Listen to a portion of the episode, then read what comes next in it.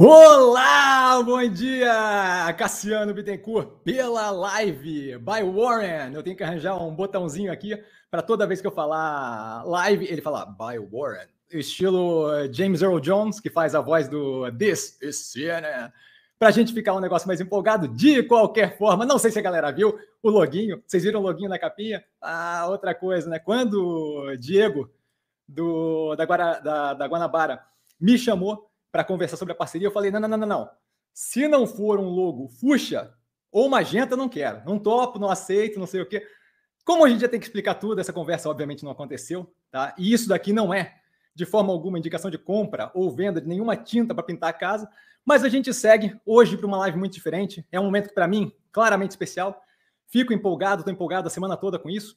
Tá? A gente está vendo pela primeira vez, de forma mais é, forte, tá? A viabilização do projeto do canal. E isso daí é muito legal de poder dividir com vocês, tá? Então eu vou comentar um pouco sobre a parceira, tá? A Warren, que é uma corretora de investimentos e é, faz gestão de patrimônio, tá? É uma empresa que está crescendo bastante aqui no Brasil.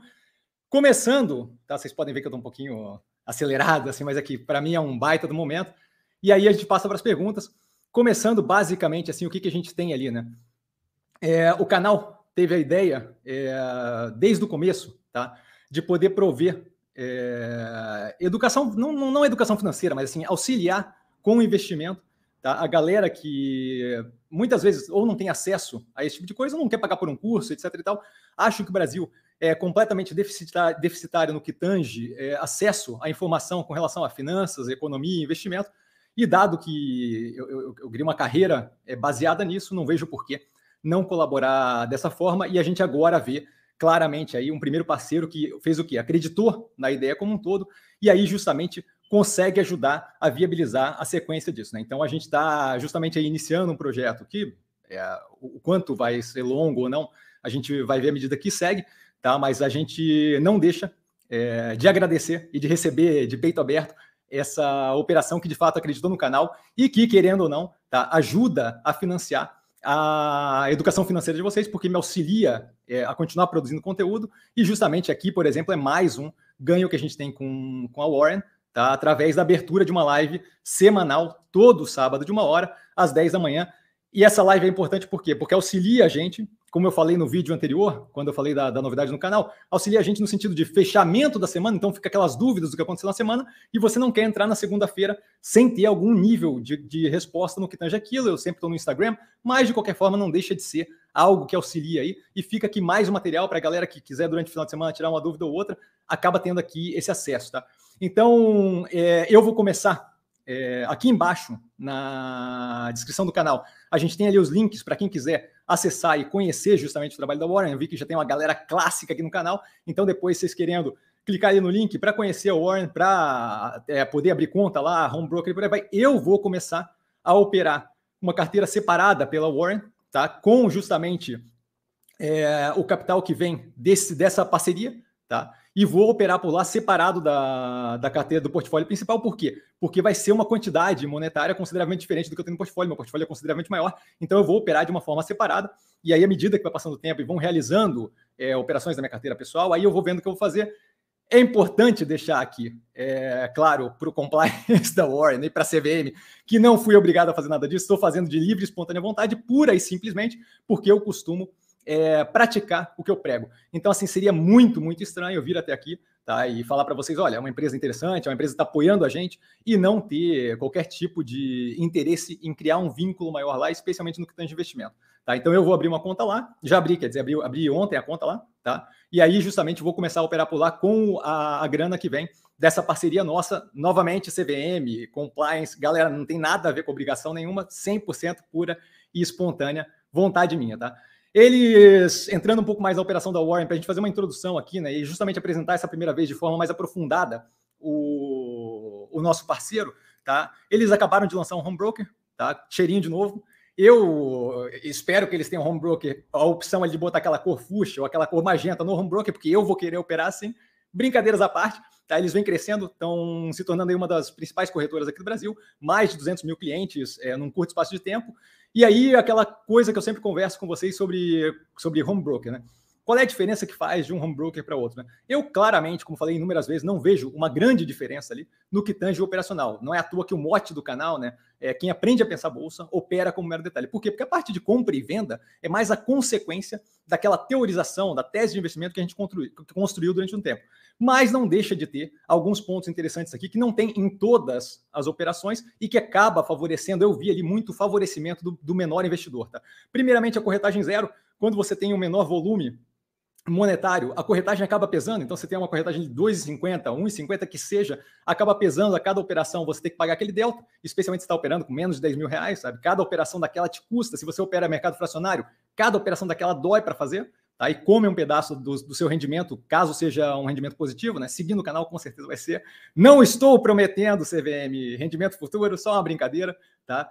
É, então, essa corretagem zero eu acho que é algo importante, é algo positivo, Tá? É algo que eu vou, vou aproveitar ali. E o que eles têm justamente é uma taxa única anual que é cobrada de 0,5% a 0,7%, e aí isso tudo explicado lá no, no site deles, tá? Sobre o que é investido da carteira, tá? Então acaba sendo um modelo que favorece o pequeno investidor, porque se você tem um, um, uma quantidade menor de capital, aquele 0,5%, 0,7% vai sair inúmeras vezes mais barato do que justamente ficar pagando corretagem a cada operação que você faz. Tá?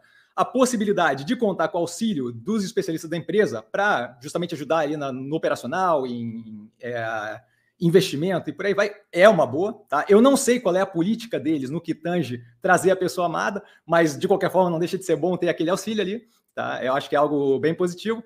Mais uma coisa que eu queria comentar aqui antes da gente seguir ali para as perguntas, justamente da sequência live, é eu, eu, comento corriqueiramente, a galera vem me perguntar, pô, Cassiano, você não investe em fundo de investimento, você não investe nesse tipo de coisa? Eu não sou o maior fã de fundo de investimento, eu prefiro eu fazer gestão meu carteira, da minha carteira, mas quem já me ouviu falar em live, me ouviu falar inúmeras vezes de fundo temático, certo? É, coisas, por exemplo, que tem uma abrangência muito grande e que eu teria que fazer uma alocação muito grande do portfólio para poder abarcar o setor, é, ou que eu não tenho como ter uma compreensão mais, a, mais aprofundada, como biotecnologia, esse tipo de coisa, são é, fundos que eu vejo como interessantes se você tem interesse em expor, se expor aquele setor, tá? Sem ter que fazer justamente o stock picking, sem ter que escolher ação por ação de cada um desses, desses é, dessas operações. Muitas vezes você não conhece, tem toda a questão de investindo lá fora, proteção cambial, e eles fazem aqui é, eles já têm um fundo temático de games, tá? De jogos, então vinculados ali a operações de jogos, Nintendo, a Epic Games, Zynga, Sony, Microsoft, Nvidia, que aliás tem toda uma vertente ali é, mais misturada com o uso de GPU para inteligência artificial, que eu acho que é mais uma vertente interessante, EA, a Electronic Arts, tá? É, que eu acho que é interessante, eu acho que é algo que vale a pena dar uma olhada justamente para poder ver se encaixa com o portfólio, se é um setor que você gostaria de estar exposto. Esse fundo aí tem investimento 20% diretamente no exterior, o restante em BDR e contrato estruturado. Tá? É, então, aqui embaixo, para quem quiser mais informação, tem os linkzinhos ali. De qualquer forma, uma parte que eu achei bem importante Tá? É a exposição cambial, que é zerada, então você não fica exposto àquela mudança cambial, que é algo, novamente, que eu comento inúmeras vezes no canal durante as lives, quando a galera me pergunta, pô, e fundo? E é, investir no mercado internacional, a parte do cambial ali de ter que fazer toda a parte de ficar operando dólar, futuro ou contrato de dólar para poder esconder, é, para poder equiparar né, o dólar com o real para aquela oscilação não afetar a carteira, é algo que eu vejo que eles fazem ali que é bem positivo. Tá? Eles tiveram um rendimento aí nos últimos 12 meses de 18,62%, mas eu acho que o ponto não é propriamente esse. O ponto é a capacidade de colocar o portfólio exposto é, na quantidade que você quiser, né? Alocando no fundo, você consegue medir exatamente quanto você quer, exposto a todo aquele panorama é, vinculado a games, sem ter que stock pick, sem ter que escolher cada uma das operações e sem estar exposto à moeda internacional. Essa eu acho que é a parte que vinga.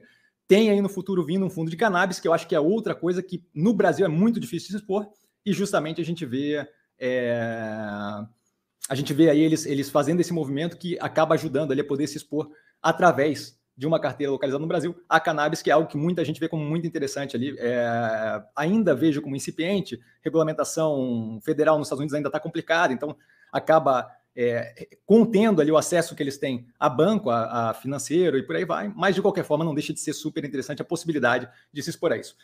Começaremos a live então agora de verdade, tá? Eu acho que é importante fazer essa apresentação justamente para entender quem precisar. Aqui embaixo estão os links ali para poder acessar é, a página da Warren, abrir conta, home broker e por aí vai. Eu já abri minha, minha conta, tá? E vou começar a operar por lá, justamente a grana que vem é, dessa parceria, tá? Para futuros parceiros, eu quero ficar com a camiseta igual aquelas de Stock Car, tá? Então podem mandar.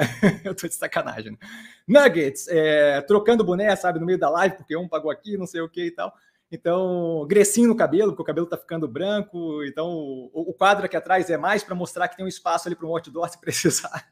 Dei uma tentada num gloss é, durante um vídeo dessa semana. Não sei se eles pegaram ali a dica, mas de qualquer forma, começamos com a live, tá, galera? Um grande, um bom, bom dia para todo mundo e vamos lá. Eu estico um pouco mais, porque eu gastei aqui um delta de tempo aqui justamente dando essa apresentação, e a gente passa para as perguntas, como sempre, e aí eu justamente fico muito mais à vontade, daquele jeito que eu gosto. O Gabriel, eterno, como sempre. Bom dia, mestre, bom dia a todos. Parabéns, mestre, pela parceria. Hashtag Descomplicou, que é justamente a chamada e o hashtag da, da Warren. Tá? O Gabriel é, tá de parabéns, ele deu aí uma entrevista, um testemunho aí para pela empresa júnior dele. Então, garoto, vai longe, maravilha. Tá? Parabéns, é um bom dia.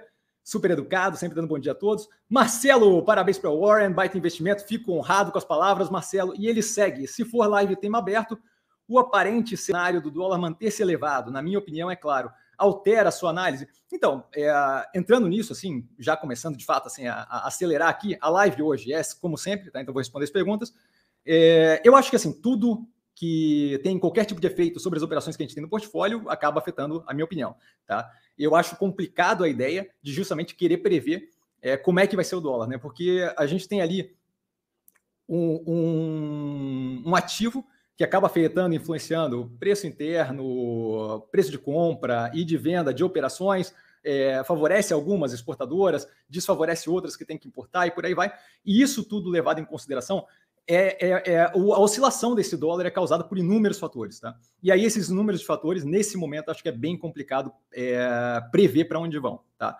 E o ponto que eu acho que é interessante é o quê? É ter eles em mente e observar justamente o que tem acontecido. A gente vê um tensionamento político que deve é, continuar à medida que a gente não tem tanta informação, mas se aproxima de um período eleitoral, isso daí acaba tensionando, e isso daí muito dependente de como vai ser esse período eleitoral. Né? Se a gente vê o nascimento mais forte ali de um, minha opinião, né, de uma terceira via, aliás, é importante deixar aqui o disclaimer, que eu, que eu acabei esquecendo de falar, tá, tá aqui no, na descrição, mas de qualquer forma, o que eu falo aqui, minha opinião sobre investimento, não é de forma alguma é, indicação de compra ou venda de qualquer ativo do mercado financeiro. Tá? Mas voltando ali, dado que o disclaimer foi feito, que a CVM está satisfeita, alimentei o, o bichinho, é, a gente tem ali o dólar sendo afetado por questão eleitoral, então isso daí pode tensionar, e eu acho que tensiona mais não tendo uma terceira via viável, tensiona menos tendo uma terceira via viável. Se ficar aquela coisa bipolar é, esquerda-direita, acho que é uma coisa um pouco mais tensa do que a gente teria se tivesse uma terceira via com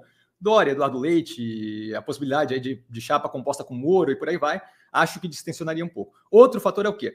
A evolução da pandemia global, e aí isso depende de vacinação é, é, generalizada, é algo que também traria a pressão de dólar, de é, tensão de risco é, global para baixo, e isso daí também seria outro fator a analisar, né? A gente não tem certeza, por exemplo, sobre nascimento de, de, surgimento de novas variantes, então isso daí não teria como precificar se vai ou não vai ser um fator negativo. A gente não tem, por exemplo, também é, um, um, panorama muito grande que nos diz o quão rápido será ou não será é, essa vacinação em países especialmente é, mais pobres. Tá? A gente tem visto aí, por exemplo, é um empurrão da Organização Mundial de Saúde, a OMS, na direção de não fazer uma terceira dose e de justamente começar a distribuir de forma mais ampla, evitando o surgimento, mutação do vírus, o surgimento de novas é, variantes para países de maior, de, de, de, mais baixa renda.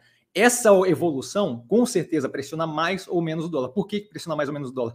Porque o dinheiro tende a fugir para ativos mais seguros, que geralmente estão indexados ao dólar, o que gera uma demanda pela moeda, o que gera justamente uma pressão altista para a moeda. Então, isso é algo para acompanhar. Quanto mais tranquilo fica o mundo, menor é essa pressão de o dólar se manter mais alto. Tá? O estresse político de passa ou não passa, reforma de IR, reforma administrativa, é outro ponto que a gente tem que acompanhar à medida que as coisas vão, vão, vão fluindo. Tá? E mais do que isso, tensionamento de economia chinesa, economia americana, a evolução de conflitos, aí não conflitos, mas assim, não chega a ser conflito ainda, mas de relação, inter-relação geopolítica que gera tensionamento, não, a mudança ali do contrato é, daquele submarino de diesel através da França para nuclear em conjunto com os Estados Unidos é algo que não tensiona propriamente a relação Estados Unidos-Europa, porque já foi meio que resolvido e conversado. O que acontece é que tensiona justamente a, a presença ali da Austrália no mar próximo da China e a China começa a ficar tensionada com relação a esse tipo de coisa. São outras coisas que, que justamente ajudam a auxiliar essa pressão alta ou baixa de dólar. Volta à normalidade de cadeia de suprimentos, supply chain, é outro ponto que a gente tem que observar paulatinamente. Tudo isso é levado em consideração e acaba afetando o portfólio. Eis o porquê da preferência minha por ter um portfólio mais diversificado. A gente tem ativos aí no portfólio, como Minerva, por exemplo, que são claramente beneficiados por um dólar mais alto, certo? É 70, é basicamente 70% de exportação de carne bovina, tá? Então acaba se beneficiando consideravelmente desse dólar mais alto. Outras operações Tá? É, Clabin também é outra que acaba se beneficiando do dólar mais alto. Outras operações, nem tanto. Tá? Operações, por exemplo, como multilaser, podem vir a ter ali um nível de pressionamento na capacidade de repasse desse preço para a economia brasileira, que é outro fator importante. O quanto melhor a economia brasileira reagir, o quanto mais é, é, o quanto mais alinhado com uma, um possível crescimento mais paulatino a economia brasileira tiver, menor é a força do dólar, dado a entrada de capital para investir aqui no Brasil, com a perspectiva de melhoria paulatina. Então, espero ter dado aí uma, uma, uma passagem geral aí. É, basicamente, a ideia é o que? Sim, afeta o nosso portfólio. A questão, como não tem como adivinhar para onde vamos, a questão da diversificação é importante justamente porque as teses maturam em pontos diferentes e isso daí acaba justamente auxiliando é, na, naquela. Na, na, na, acaba auxiliando na, na, na questão de dólar alto ou dólar baixo, a gente ainda assim ter rendimentos que no longo prazo vão dar na direção certa, tá? Esse ponto, inclusive, é algo que eu queria falar agora, antes de passar ali para o Oliveira e passar para mais perguntas, que eu acho que é algo que vale a pena falar. A galera eventualmente me pergunta, pô, por que você não faz a análise, a avaliação do portfólio como um todo? Por que você avalia operação por operação, né? Essa semana foi um exemplo claro do porquê que eu faço aquilo. A gente viu uma semana onde os ativos, até o começo da semana, estavam derretendo fortemente, e enquanto isso, uma das operações do portfólio, um dos ativos do portfólio, é o Doutoprev, estava atingindo preços mais altos que já tiveram desde que eu entrei na operação. Vou lá, o porquê que eu controlo operação por operação. Quando eu olho para o portfólio como um todo, parece que o momento para mim é super negativo. Quando eu olho operação a operação, sim, tem várias operações abrindo preço de compra, em posições de derretimento, mas uma delas estava justamente maturando e me dando a possibilidade de realizar aquele lucro, guardar no, no bolso, tá? E justamente realocar aquele capital ou deixar em caixa e por aí vai. Qual é a, a, a graça disso? É que se você levar aquilo dali a longo prazo, tanto faz que nesse momento parte esteja baixa, parte esteja alta. O que interessa é que as teses maturem eventualmente. Se você esticar isso no tempo, você vai ver que as teses maturando é, paulatinamente no futuro, independente do quanto foi aquela oscilação de curto prazo, você vai ter um resultado positivo, certo? Caso, claro, do, do, do prévio agora. O portfólio como um todo é baqueado com a queda, é, pelo pânico generalizado, que eu não vejo propriamente é, grandes motivos para aquilo, mas de qualquer forma, baqueado, e é o Doutor Prev não, o Doutor Prev naquele preço maturando mais alto que a gente teve desde que entrou na operação. Tá? Então, por isso o controle operação a operação. É, aproveitando agora para citar, antes de passar para o restante das perguntas, que eu acho que agrega aqui, é, a questão que eu comento sempre também, ah, por que, que você não investe com base em dividendo? Né? A, a, a Vale do Rio Doce me deu o exemplo clássico, clássico do por que, que eu não invisto com base em dividendo. Certo? Pagou um, um dividendo absurdo, pagou um dividendo muito forte, muito alto, porém, entretanto, todavia, quem estava comprada nela antes desse dividendo todo, na hora que o que a commodity ali, o, o minério de ferro, estava mais positivo, que faz diferença de semanas aí, Tá? Poderia ter realizado o ativo com 100, 105 reais por ação. Hoje estamos em 76, 80 reais por ação, certo? Vale a pena eu investir por dividendo, tomar essa raquetada de 20 reais por ação aproximadamente, para ganhar 8, 9 reais por ação de dividendo?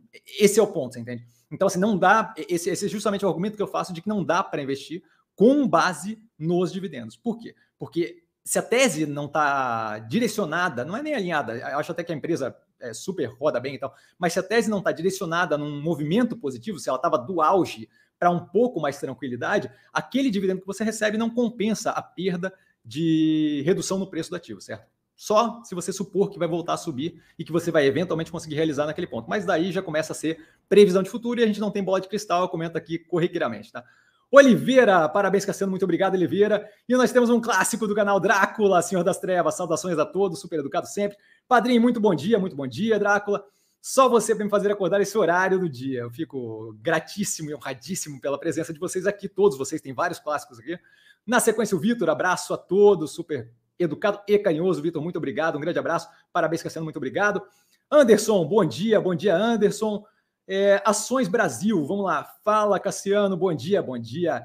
É, eu acho que é BTG o modal e o prêmio é, para ter acertado é mil ações de cada. E aí, risadas e parabéns. É, eu, eu, não sei se ele pegou, que é o Warren, porque está na capa do, do, do, vídeo aqui, mas tudo bem, tranquilo. Passamos para o PC2. Bom dia, bom dia, PC2. Aliás, o PC1 acho que não vem hoje, porque ele está mega ocupado. Tá? Vinícius, bom dia, grande mestre. É uma satisfação estar aqui. Eu fico honradíssimo com a presença. Vinícius, muito obrigado. A lenda, a lenda do canal, Darlan. Bom dia, mestre. Bom dia a todos. Sempre super educado. Darlan sempre fecha a live com um testemunho gigantesco e absurdo fora da casinha. Então, passamos para o vodka água de coco do Naldo. Bom dia a todos. Bom dia, Cassiano, super educado também. André, bom dia, Cassiano, e bom dia a todos. Outros super educados. A galera é, tudo muito top, né? Muniz, bom dia a todos. Ibovega esta dureza, eu agradeço aí, super educado. Bom dia, Muniz. Bom dia a todo mundo, né? Se eu passar alguém aqui e acabar não respondendo bom dia, sinto muito, é, a coisa acelera. Bom dia, Cassiano do Cristiano. Bom dia, bom dia a todos. Cristiano também super educado. E ele faz uma pergunta. É, peraí que eu me perdi aqui na, nas perguntas, tem bastante coisa já, maravilha. Não perderia esta estreia por nada hoje, não é uma pergunta, é mais um elogio. Muito obrigado. Muito feliz de ver seu trabalho, além de gerar frutos para nós agora, descoberto por uma instituição que faça diferença. Parabéns sempre, é verdade. Aqui embaixo na descrição do canal, justamente os links ali para quem quiser abrir conta na, na Warren e conhecer o produto, eu agradeço e de verdade é legal ser é, estimulado a continuar com esse trabalho que ajuda bastante gente, tá? Sardinha, professor e coração, coraçãozinho para você também. Coroa, eu falei, se mandar coração, eu vou mandar de volta, hein? Coroa, bom dia, bom dia, Coroa. E aí ele deseja sucesso, muito obrigado. E a gente vai para o Railson. Bom dia, Cassiano, como vai? Rapaz, o Bovespa está triste, sucesso aí para você sempre, muito obrigado. É, agradeço, fico honrado. É, um bom dia para você. Eu fiquei sem jeito, porque Fátima Silva é minha mãe, então, assim, parabéns à mamãe, é, é sempre, é sempre divertido, é sempre feliz. fiquei sem jeito agora, fiquei sem jeito. Ela nunca comenta, obrigado, um beijo, mãe. Bob Moore, o cara que faz simplesmente comentários adoráveis e incríveis no canal. Bom dia, Cassiano, e a todos os amigos. Super feliz que você está aqui. Teus comentários são incríveis. Eu rio até dizer chega, tá? Um abraço. Railson, você acredita na Melius? Estou comprado nela. Então, vamos lá. Uma pergunta, galera. Agradeço demais a, o carinho, mas eventualmente tem pergunta aqui. É, com relação a Melius, eu estico um pouquinho mais a live hoje, porque eu sei que é um negócio meio comemorativo do parceiro entrando, então eu vou um pouco mais de uma hora, tá? É, com relação a Melius, tá? Cash 3, o que, que, que eu vejo ali, que eu comentei, né?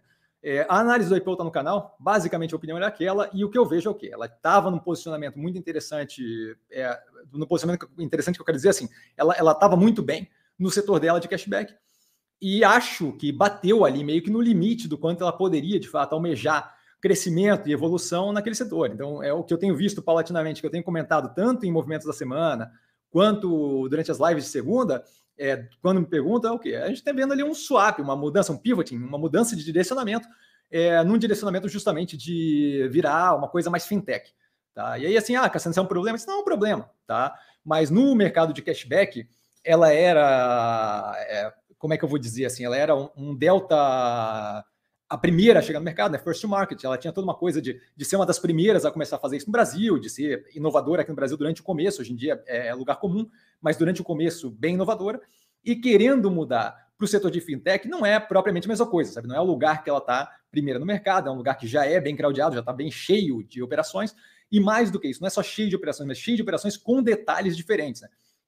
A gente tem, por exemplo, é, operações ali vinculadas a varejo, que eu acho muito positivo, tá? que é o caso da Bank com a Via, o caso da Midway, só um golinho de água aqui, só um pouquinho, galera.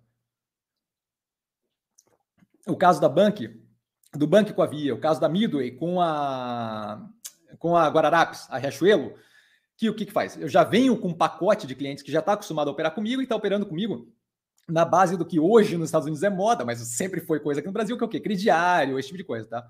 O que eles chamam de Buy Now, Pay Later, é, compre agora, pague depois, a gente faz aqui há 300 anos no Brasil, e justamente isso traz o quê?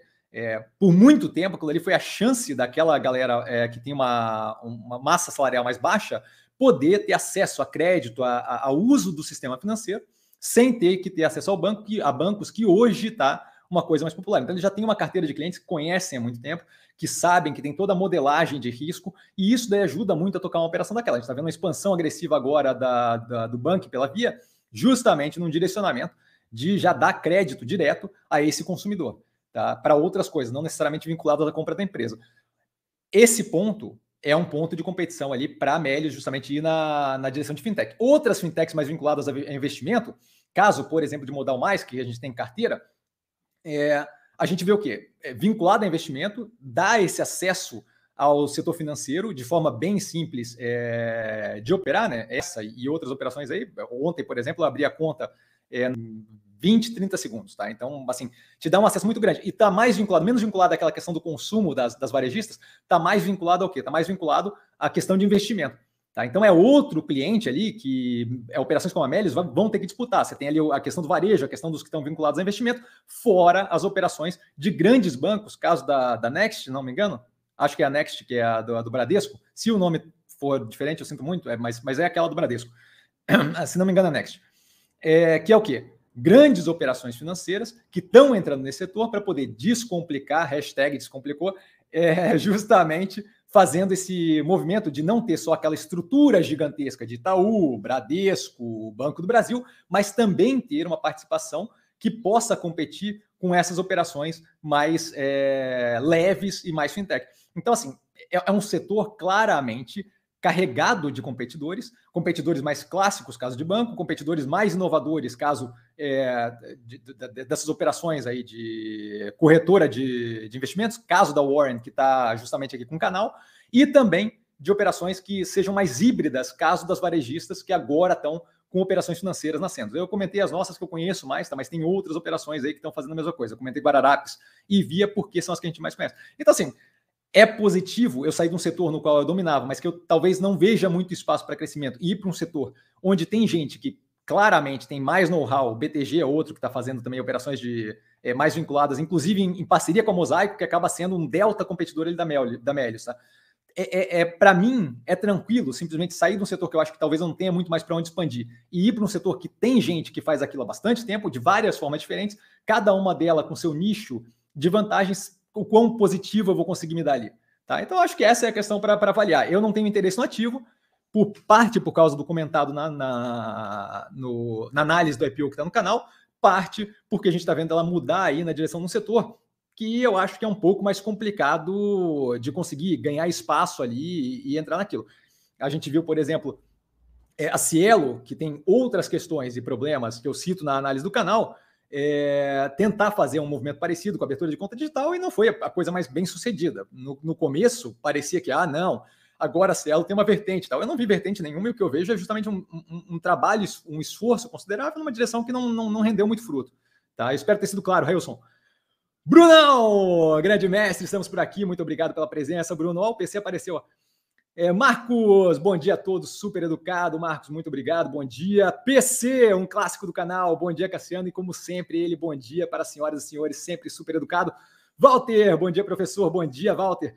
Desejo sucesso na nova parceria, muito obrigado, cara, fico honrado. O que seria essa tal estagflação de que tanto se fala na mídia? Então, é, a estagflação acontece quando você tem é, crescimento estacionário, basicamente aquele é, delta pequenininho ou, ou zerado, Tá? E ainda assim você não consegue interromper o processo inflacionário de, de, de subida de preço. No caso do Brasil, comenta-se muito isso, por quê? Porque a gente vê uma inflação galopante nesse momento, eu acho que é pontual, não estrutural e blá blá blá e tudo que eu falo, tá? não acho que é algo estruturalmente é, que se carrega para frente, mas de qualquer forma a gente não tem como negar que neste momento nós temos uma inflação pontualmente agressiva, tá? E você não tem o crescimento brasileiro esperado. Então, assim, você tem um crescimento é, mais modesto cada vez analisado como possivelmente mais modesto do que a gente esperava quando começou o ano. Muito mais na minha cabeça, por ruído político, por aí vai, mas, mas de qualquer forma, não, não deixa de ser uma questão. Pandemia, segunda onda, segunda onda quando começou o ano não era propriamente esperado. Então a gente tem todo esse movimento, tá? Que acaba gerando ali o quê?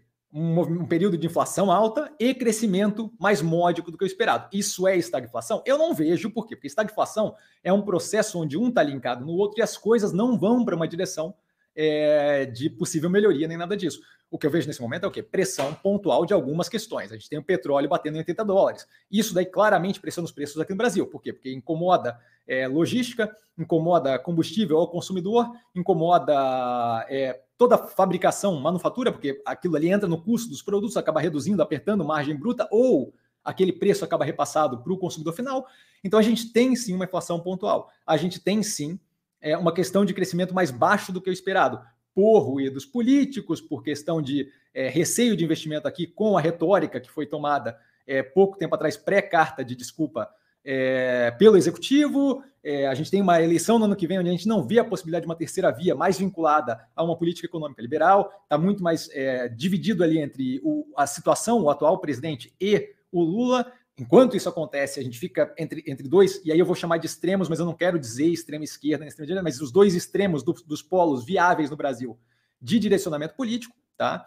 É, e quando eu tenho esse tipo de coisa, eu acabo afetando o crescimento econômico, eu acabo reduzindo é, é incentivo de investimento, eu tenho uma clareza pequena do futuro, eu acabo reduzindo aqui, eu sou empresário, eu começo a reduzir o nível de aposta que eu faço no país, eu tenho é, capital estrangeiro que sai daqui, sobe o dólar, dá mais uma levantada nesse preço, a questão é o quê? A questão é que eu não vejo esse processo. É, eu, eu, chamaria de estagflação se fosse um processo amarrado que se retroalimenta, mas eu não vejo isso nesse momento. Eu vejo questões pontuais que levam a inflação para cima, eu vejo questões pontuais que levam o crescimento abaixo, mas não vejo o vínculo entre os dois. Então eu não acho que chamar de estagflação é, uma, é, é, é, uma, é justo, assim, justo no sentido de não é justiça, mas eu não acho que é a, a a forma correta de retratar o que a gente está passando. A forma correta de retratar o que a gente está passando é estamos pontualmente com a inflação alta e estamos é, com dificuldade de destravar o crescimento por questões pontuais, é, bastante vinculada à segurança institucional, jurídica e legislativa aqui no Brasil. Legislativa que eu falo no sentido de vai ter ou não vai ter reformas. Tá? Então, é basicamente isso. A inflação é uma situação onde eu tenho, é, mesmo com a economia muito baixa, o que o Japão passou por o Japão não, desculpa, é, o que acho que foi vivido na Europa por um tempo. É, agora, agora eu não vou entrar na, na, parte da história porque eu já senti que eu não estou com a segurança suficiente para ficar dando exemplo histórico aqui nessa, nessa parte. Mas o que eu vejo é estagflação seria o caso se fosse estrutural. Eu não vejo como estrutural, eu vejo como pontual é, e, e, passageiro, não no curtíssimo prazo, mas passageiro. Tá? Quando o Fed, por exemplo, vai a público e fala é, que, que a que a inflação está persistente, não quer dizer que não seja pontual e passageira, quer dizer que está levando mais tempo do que o esperado. Tá? Paulo Roberto, bom dia a todos, super educado Paulo, bom dia. Bela compra de imóvel essa semana, qual a expectativa? Então, a expectativa, obrigado pelo bela compra, é, a expectativa é basicamente a mesma que está colocado no, na, nas análises do canal. Tá? A operação ali é uma operação que tem, desde o IPO foi falado isso, sabe? Envolve um pouco mais de risco, porque ela estava pré-break-even, então ela estava pré conseguir fazer um zero a zero nas contas, quando eu falo de é, geração de EBITDA, né, uma proxy ali do caixa, da geração de caixa operacional, e lucro líquido. O lucro líquido é menos relevante, porque é mais para o futuro. É, não vejo como propriamente isso, mas o break-even operacional ali ainda não tinha acontecido. E o que a gente vê é que algumas pressões pontuais, inflacionamento de matéria-prima, é, redução do, das compras online, com eles ainda não tendo uma gama muito grande de operações físicas, acabaram pressionando a operação nesse curto prazo. É, o, que eu não entendo dessa derretida de preço é que aquilo já era esperado, era sabido o que podia acontecer, era sabido da possibilidade daquilo, e o mercado reagiu como se eles estivessem comprando uma empresa que estava super redonda, e aí quando ela mostra que ela ainda está em fase de é, eu acho que prova de conceito já passou, mas que ela ainda está em, em fase de atingir o break-even operacional, a galera assustou. Por quê? Porque não estava. As expectativas que tinham, a forma que eles estavam vendo a operação era completamente descasada do que a operação efetivamente era, como explicado na análise do IPO, certo? Eu estou super tranquilo e assim, a operação continua alinhada. O cara me dá a operação a dois reais ou a dez reais, eu vou comprar igual, certo? É, uma, uma, um exemplo que eu gosto de dar é assim: ó, você, você tem um, você tem um, você está querendo comprar um carro, tá? É, aquele carro, o cara começa a te dar desconto, desconto, desconto, você vai deixar de comprar o carro porque o cara está te dando desconto? Se, se, o carro continua igual, se o carro continua o mesmo, não, vejo qual é, qual é o problema. Sabe? E aí vem uma galera falando: ah, mas o vidro está trincado, e o vidro não está trincado. Ah, mas a frente está batida, e a frente não está batida. Então, eu acho que é uma questão de visão de onde está o ativo, e, e, isso daí acaba afetando, nesse momento de, de, de um pânico mais generalizado, o preço do ativo no curto prazo. Eu fico preocupado com isso, eu fico zero preocupado com isso, porque a operação continua alinhada e, e, se você olhar as análises que eu fiz no canal desde a abertura do IPO, você vê que paulatinamente estamos indo naquela direção. Sim, um intempério, outro aqui no meio, mas assim, ninguém espera continuidade de o ruto do positivo ad eterno numa economia, especialmente numa economia durante um período pandêmico, certo? Então eu não vejo aquilo ali como propriamente problemático. A operação continua alinhada. Se a tese continua alinhada, o preço, a oscilação de curto prazo, pouco importa, certo? A gente viu o Doutor Prev agora, novamente um ótimo exemplo. A gente viu o Doutor Prev é, chega quase nos 16 e aí derreter e ficar lá embaixo por muito tempo, e eventualmente do dia para a noite, bum, três, quatro dias ela bateu nos 15,95, que foi justamente a realização e retirada dela da, do portfólio. Faz diferença aquele meio tempo balançando? Não faz. Não faz. Por quê? Porque o que interessa para mim é o ponto A e o ponto B, é onde eu entro e onde eu saio. Certo? É aquilo ali que me dá lucro. Se no meio do caminho o negócio super oscila, contanto que chegue do ponto A ao ponto B e a tese mature, pouco me importa, certo? Então, basicamente, isso com a. Assim, acho que é, tem uma leitura que eu vejo como muito descasada da realidade, ou estão entregando ativo a troco de banana, eu estou comprando, certo? Guilherme, obrigado, Cassiano. Eu que agradeço, Guilherme, pela presença. E o Warren, por essa live maravilha. É, entende, desculpa, entende como positivo essa divisão da Ambipar? O mercado está batendo muito no papel. Então, é, novamente, assim, o mercado tem uma leitura da coisa que eu não vejo como é casada. Acho que rola um desespero de ver o ativo batendo 70 reais, e aí, ai meu Deus do céu, se eu não realizar o lucro agora, é o fim do mundo, o governo está acabando, e por aí vai. Toda essa balela que eu não acho que é, que é esse pânico todo, tá? Uma galera de Cavaleiro de Apocalipse operando vendido, e daí é, é, é positivo para ele estimular o, o, o, descontentamento e o pânico. Às vezes tem algum sentido, o caso da IRBR, às vezes não, tá? Então, eu não vejo é, primeiro, eu não vejo como divisão, tá? A Ambipar continua com o controle da operação pós-IPO. É, segundo, a gente não sabe qual é o preço que vai ser fechado no book building do, da operação da. Desculpa, tinha um mosquitinho aqui, ainda está aqui. É, segundo, que a gente não sabe é, qual é o preço que vai ser fechado ali no processo de book building. Então a gente não sabe o quanto a gente vai receber de grana. É terceiro, que assim, a operação quer continuar crescendo. Ela, ela, ela quer crescer de forma agressiva. Então ela não pode ficar crescendo só com base na geração de caixa. Tá? Então o que ela faz? Ela vai ao mercado e toma dinheiro. Ela pode tomar como endividamento, que eu não acho que é a coisa mais inteligente no momento onde a gente tem juros crescentes, certo? Ou ela pode tomar arranjando justamente sócio. Ela quer crescer e direcionar especificamente para a área ali de lidar com resíduo, ela não abre a operação como um todo, ela tem a parte do response que está andando numa direção, ela abre a parte criando novas ações, ou seja, adicionando capital para a operação através de um aumento, de uma, de uma diluição da posição dela na operação da Ambipar Environment. Eu não vejo como negativo. É uma operação que tem feito compras muito positivas e que tem montado todo um. Eu vou chamar de ecossistema, odeio a palavra, mas eu vou chamar de ecossistema, todo um ecossistema ali. É, um ecossistema não vai, é, toda uma gama de operações que estão trabalhando em prol de justamente virar uma operação global é, vinculada a ESG, a Environment, Social e Governance, que é meio ambiente, social e governança, num mundo que isso daí está muito em voga.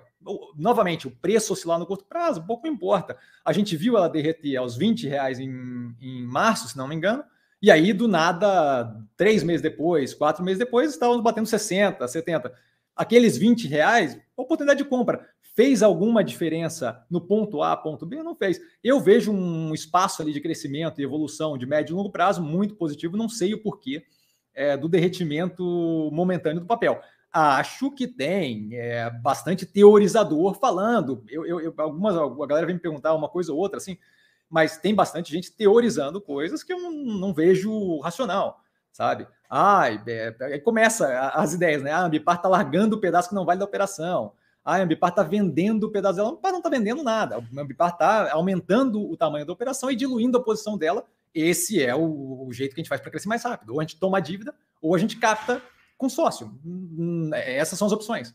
Ou gera caixa. Só que gera caixa é, depende da operação e o negócio é um processo vagaroso. Eu quero tomar de assalto o, o mercado, eu, eu, vou, eu vou, eu vou velozmente, rapidamente para cima, certo? Tomar endividamento nesse momento seria a melhor forma de, de captação? Tomar 2 bi, 3 bi de, de, dívida? Eu não acho. Eu acho que tem um custo financeiro gigantesco. Agora, sim, é, conseguir novos sócios injetando capital para poder ampliar a operação seria negativo? A, a, galera esquece que quando eu diluo a operação, eu diluo a operação, eu tenho o menor pedaço de uma operação consideravelmente maior, certo? Então, assim, contanto que aquele dinheiro seja bem investido, eu estou ganhando nessa brincadeira, certo? Eu estou ganhando força para ir para cima do mercado, competidores, expandir minha operação e virar uma operação melhor.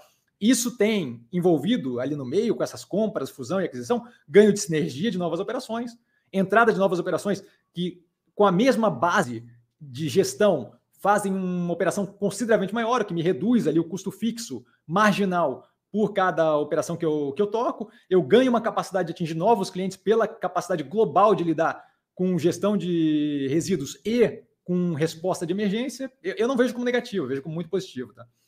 Porfírio, é, bom dia a todos, super educado, Porfírio, bem-vindo. Muniz, mestre, comenta sobre a Mobile, acabei de comentar, existe outra empresa referência nesse setor lá fora?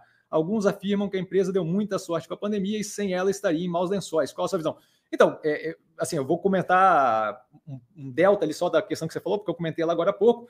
Tá? Com relação a deu muita sorte com a pandemia, eu não acho que deu muita sorte com a pandemia. Eu acho que favoreceu aquele momento o fato dela estar é, com uma posição em e-commerce. O grande lance que eu acho que é positivo é que eles estão fazendo todo uma. Eles estão tendendo, e esse era o plano desde o IPO, a ir para uma direção de mais digital. Digital é quando eu misturo físico com digital. É o mesmo movimento que, é o, que o Walmart fez em 2017, 2018 2018, 2019, acho, desculpa. Na verdade, foi um processo, mas 2018, 2019 começou a ficar de fato muito. É, o resultado começou a vir muito positivo. Que foi o quê? Eu não consigo competir com a Amazon. Ele fez o processo contrário. Ele já tinha uma malha gigantesca de lojas físicas, ele começou a adicionar o, o e-commerce aquilo. E aquilo dali mostrou um ganho violento para a operação que permitiu ele não só sobreviver, como thrive, como, como ir muito positivamente numa direção muito, muito é, pujante de ganho de mercado, de melhoria das operações. Eu acho que a Mobile está fazendo um processo parecido. Obviamente, não tem nenhuma comparação de tamanho, tá? Mas o que ela está fazendo é o quê? Ir numa direção de eu tenho uma operação online, eu preciso de capilaridade. Aquilo vai me ajudar com logística, com redução de custo, com entrega mais, mais rápida.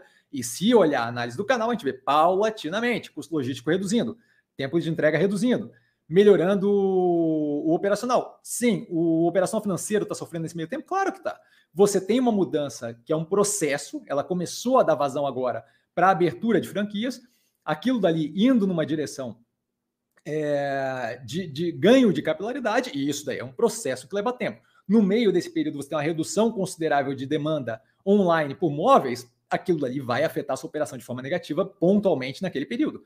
O, o, a questão é quão, quão positivo vai ser esse plano estratégico médio e longo prazo, e eu vejo como muito positivo. Tá? E aí, assim, fala-se bastante de ah, não é assim, eles não dão lucro blá blá blá. Parece que ninguém sabe da existência de Netflix, de Tesla e por aí vai.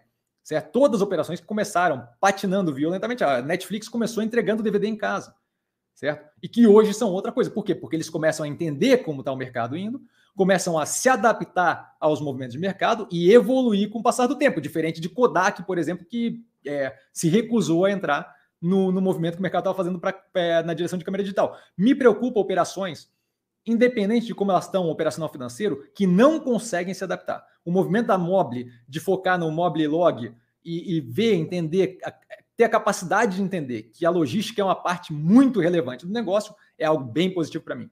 O movimento da Mobile de entender que, por mais que eu seja uma operação online, a parte física faz muita diferença e me traz um ganho quando eu faço físico e digital integrado no sentido de em consonância, é, trabalhando sincronizadamente. Isso daí é uma compreensão que eles têm no mercado que eu vejo que vai dar um resultado muito positivo daqui a pouco. Então, eu não estou propriamente preocupado, tá? Eu falei que ia falar pouco e acabei esticando aqui. Norberto, fala, mestre, obrigado por mais, é, imagina essa live. Agora com a Warren, que seja uma, é muito boa essa parceria. Eu também estou super torcendo, foram super gentis comigo. A intermediação da Guanabara, o Diego, show de bola. Então, estou bem, bem, bem feliz. É, vocês podem ver que a live aqui é live 001, três dígitos, que eu quero jogar para frente esse negócio, fazendo pensamento positivo. Muito obrigado. Vinícius, bom dia, Messi, bom dia, Vinícius, parabéns pela iniciativa. É, e o canal, eu, eu agradeço, cara, fico muito grato. Tá? É, gostaria que falasse sobre a Sula, a Sul, Sul América, obrigado. Então, Sul América é analisado no canal, é, e, e, aquela análise é basicamente o que eu penso exatamente igual. Tá? A gente tem ali uma operação que deveria está buscando uma forma de se verticalizar. Eles tentaram agora com a compra é, da, da, operação que acabou sendo vendida, se não me engano, para a Pivida. Aliás, a Pivida bem problema atrás de problema, né? Só um pouquinho. E a gente teve o quê? Esse movimento vindo deles, que estão com caixa e que têm condições de comprar, por exemplo, uma operação é, que, que, que, compõe ali, né? É, hospital, é, clínica pequena, emergência, por aí vai. Eu vejo muito esse direcionamento como a forma deles de lidarem com não ser só operadora de plano de saúde, tá? Se eles vão conseguir fazer isso ou não, se eles vão ser comprados por alguém ou não, se eles vão ter uma fusão ou não, não fazendo esse caminho é um ativo que para mim não tem propriamente, é, não me traz propriamente um interesse. É, fazendo esse caminho, é uma operação que eu começo a olhar de uma forma diferente, mas, novamente, o setor como um todo de prestação de, de serviços de saúde de forma verticalizada, eu acho que foi muito interessante pré-pandemia ali, a gente tinha a Pivida na, na carteira, até eles é, falarem da fusão é, com a Notre Dame, que, diga de passagem, está é, com, com um delta apertado aí com o CAD, comentado na época, tá? É, mas depois disso, não, não, não, o setor como um todo não é um setor que propriamente me chama atenção nesse momento. Tá? Então, eu não tenho interesse, mas está bem comentado no canal. E aí, Vinícius, ó, comentei no canal, pô, fui lá no canal e vi, e agora não tem mais live, não tem como tirar dúvida. Eu estou sempre no Instagram, o arroba investir com sim, é só ir lá, tirar dúvida comigo, como sempre, não trago a pessoa amada. Tá? Bobear a galera da Warren traz, então acho que vale a pena dar uma pensada. E CVM, por favor, eu estou brincando. Márcio, ações agrícolas podem ser uma boa opção? Depende do que a gente está falando, tá? Não dá para tratar é, assim como não dá para falar de. de é, quer ver? Cada setor tem pedaços do setor que funcionam em dinâmicas diferentes. O setor, é, especialmente ele de agro, tem uma parte que é bem interessante, que é o quê? A parte de bovinos, tá? Você tem uma operação de frigorífico, é uma operação. E criar gado especificamente, o pecuarista, é outra operação completamente diferente. Eles estão no ciclo de produção de carne, mas as duas operações tem interesses e dinâmicas completamente diferentes. Então, falar ações agrícolas é uma coisa complicada de falar, tá? Então, assim, a gente tem ali soja 3 no portfólio, Boa Safra Sementes, acho ótimo, tá analisado no canal. A gente tem, é, diga de passagem, soja 3 costuma ter o terceiro trimestre o mais relevante em, em receita. É possível que tenha um, um, bumpzinho no preço, que tenha uma levantada no preço, tá?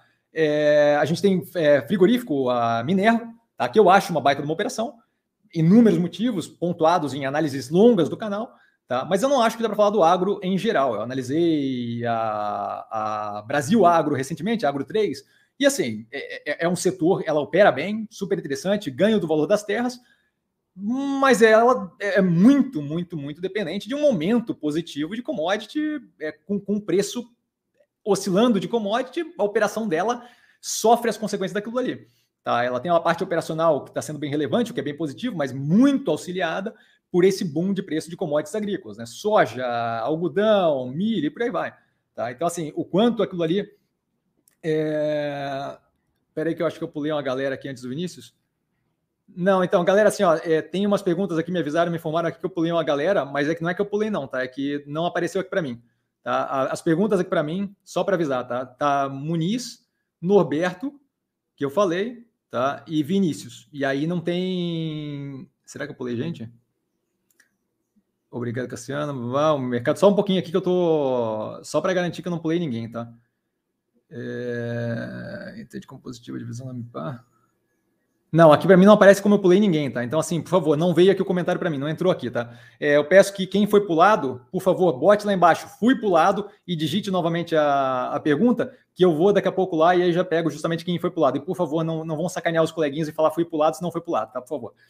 Voltando aqui à questão da, das ações ali agrícolas, é, operações, por exemplo, como a Brasil Agro, são operações que eu acho um pouco arriscado por causa do vínculo muito próximo, tá? Com a questão do com a questão do, da oscilação do preço de commodity. E aí, assim, qual é a capacidade que eu tenho de prever para onde é que vai aquele preço médio e longo prazo? Eu acho muito pequena. Então, assim, me deixa preocupado tá é, exposto a operações que tenham esse vínculo muito forte. Caso de todas as sucroalcooleiras, tá? Então, Cosan, é, Raizen, é, Jales Machado, e por aí vai. É, é uma questão assim de a falta de visibilidade me incomoda no que tange ali o no que tange é, a oscilação do que eu produzo, do que eu trabalho versus a oscilação do preço do ativo. Tá? E aí eu acho problemático porque eu, eu, eu não gosto de não ter essa visibilidade. Espero ter sido claro, Márcio. Sardinha, professor, qual a chance do Brasil chegar no mesmo nível econômico da Argentina? Eu acho nesse momento zero. Assim, é, a gente a gente não está propriamente com um problema sério de endividamento. A gente tem agora um ponto positivo, bem positivo, que é a autonomia do Banco Central, que permite justamente responder de forma mais agressiva à medida que a gente tem pressão inflacionária, o que não deixaria pelo menos parte dessa demanda é, de resposta. Obviamente, tem toda a influência fiscal. Tá? A gente não vê, por exemplo, o executivo conseguir fazer qualquer atitude, é, qualquer atitude que eu quero dizer, é, é, ele não tem conseguido aprovar coisa insana populista, o que ajuda a entender é uma continuidade do fiscal que, que, que não deve ser apocalíptica, tá? E junto disso a gente tem um banco central ali é, que consegue operar de forma bem séria, eles estão indo bem para cima da, da, inflação, tá? E de forma autônoma. Com isso, é, eu não vejo muito espaço para a gente simplesmente ir nesse direcionamento de chutar o balde.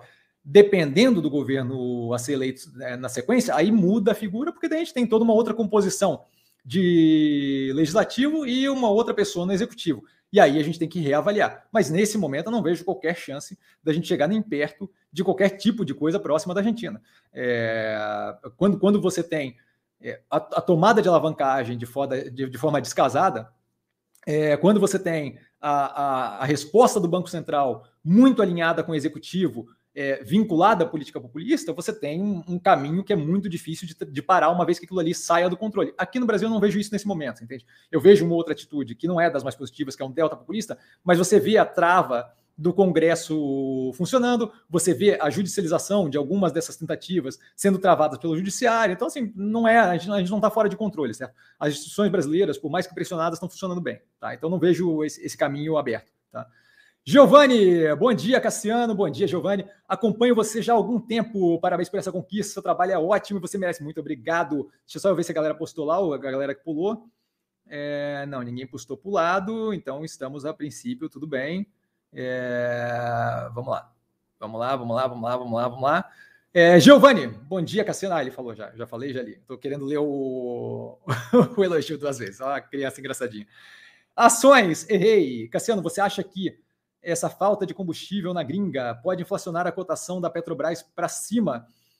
É, vamos lá. É, eu, eu, acho que assim, ó, é, é, é, uma, é, uma, é uma coisa que não é, não, não é propriamente uma falta de combustível. Tá?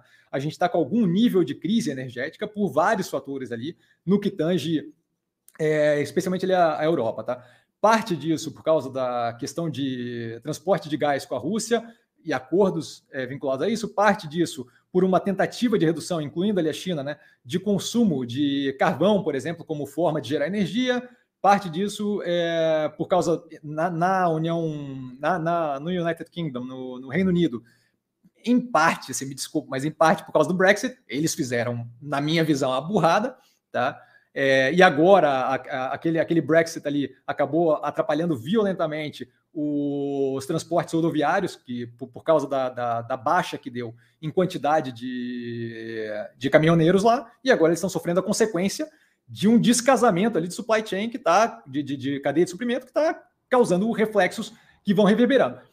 Eu acho que assim, é, isso pode causar um inflacionamento na cotação do, do, do, petróleo, que a gente tem visto, e por conseguinte ajudar a Petrobras. Eu só acho que assim, ó, a gente tem o petróleo de shale, o petróleo de xisto ali nos Estados Unidos, que é um setor que antes, toda vez que o preço começava a subir, o petróleo de, de começava a, a subir a produção e aumentar a operação, de modo a, que segurava o preço ou até detonava o preço. Depois daquela crise em que o preço do futuro do petróleo chegou a bater negativo num, num dia qualquer, tá? É, não lembro agora de cabeça qual era o dia, a gente viu o quê? A gente viu essas operações pelos acionistas deles falarem assim: não, não, não, não. Vamos segurar esse negócio de toda vez que o preço do petróleo sobe, a gente expandir produção, porque a, brincadeira não, não, funciona desse jeito, porque a gente quase tomou lá na cabeça agora.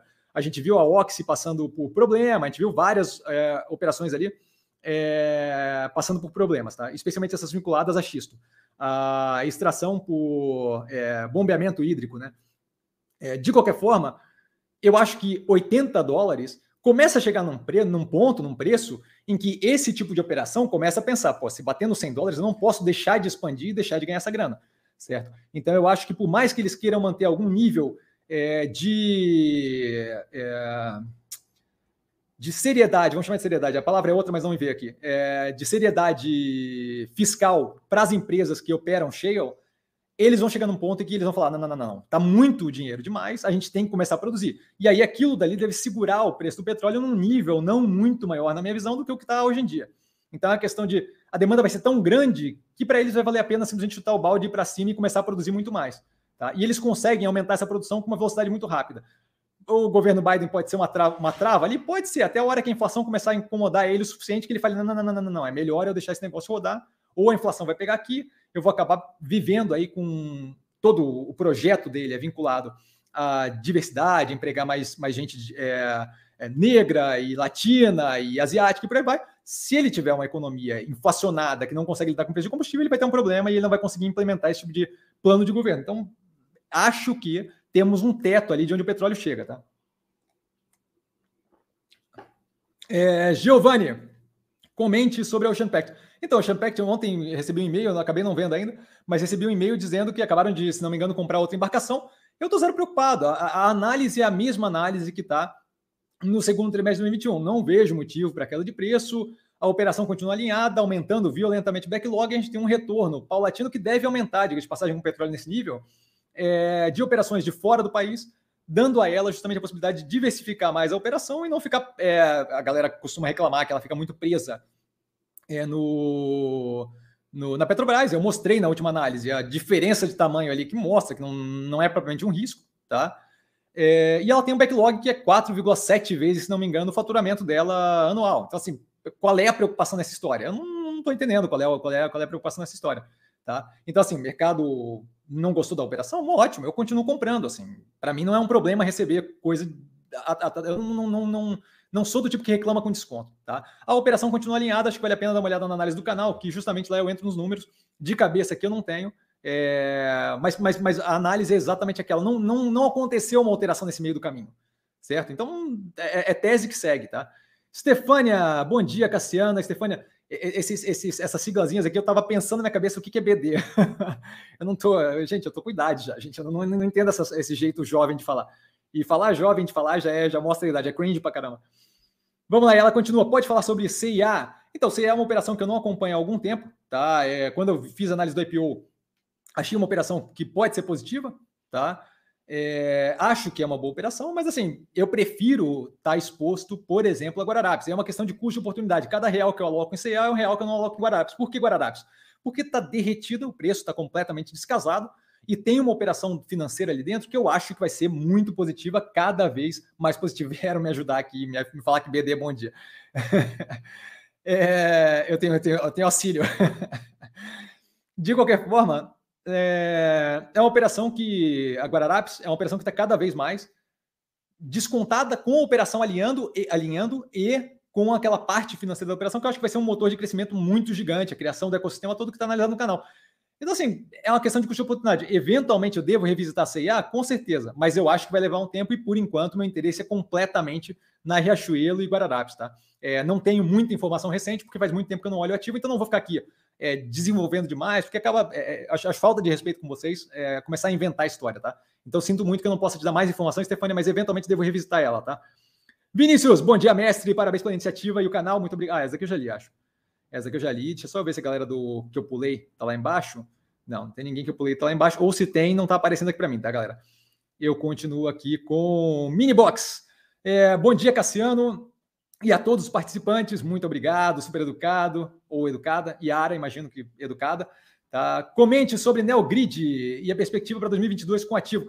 Perspectiva super positiva, é um. Eu acho que vale a pena todo mundo que tem dificuldade de entender o, negócio da NeoGrid, dar uma olhada no que? No, na análise do IPO. Tá? Por que análise do IPO? Porque na análise do IPO eu entro estruturalmente na questão de ela estar tá vinculada com supply chain, com cadeia de suprimento, e de como aquilo, gerando informação, ganhando mais clientes, não, gerando informação, melhorando a, a, a forma que opera, alimentando o algoritmo, machine learning, gera um, um, resultado melhor, ganha mais cliente, mais informação e a coisa continua girando de novo, eu acho que aquilo dali não está sendo compreendido pelo mercado. Tá? E aí eu acho que é, é, é, uma baita operação médio e longo prazo. Nesse momento, se a gente vê, grande parte das pessoas inflacionárias vem do quê? De quebra em supply chain, de dificuldade de casar demanda e oferta de bens generalizadamente é justamente a área que ela atua.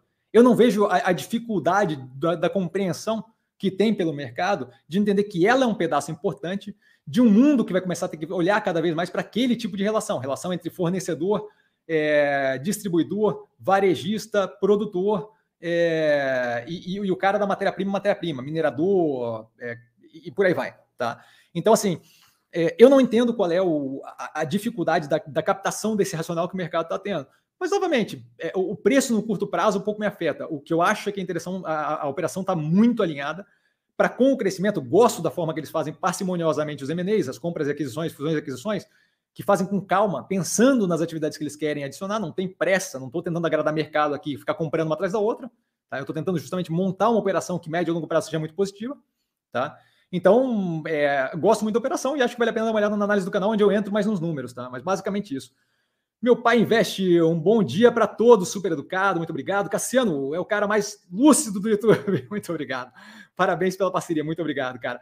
E o Drácula, Padrinho Taon. Padrinho, como você vê essa questão do investidor qualificado? Essa semana, muitos pequenos investidores foram prejudicados devido à negligência da B3.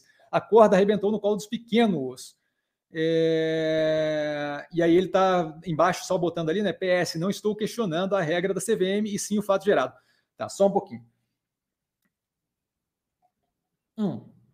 Eu vi essa história por cima, tá? O que acontece, para quem não está a par, é que as, as operações que foram abertas, as operações que tiveram capital aberto, de acordo com a, a, forma de capital aberto, né, de fazer oferta restrita, aparentemente não podem, por uma resolução, ser negociadas por ativos, é, por, por, por, investidores normais, tipo varejo, tá? É, que tenha menos de um milhão de capital, se não me engano, alguma coisa do gênero, tá? É, até 18 meses, aparentemente. Então, é, quando as corretoras deixaram que negociassem aqueles títulos, a, a, a B3 junto à CVM eventualmente vierem falar: não, não, isso não pode acontecer. Mas daí já tinha uma galera comprada nos ativos, de modo que eles ficaram travados de fazer venda daqueles ativos. Eu, eu, eu, eu acho que assim, ó, é, aquilo ali com certeza é prejudicial, porque tira a capacidade de, de, de atuar das pessoas que estão compradas naquilo.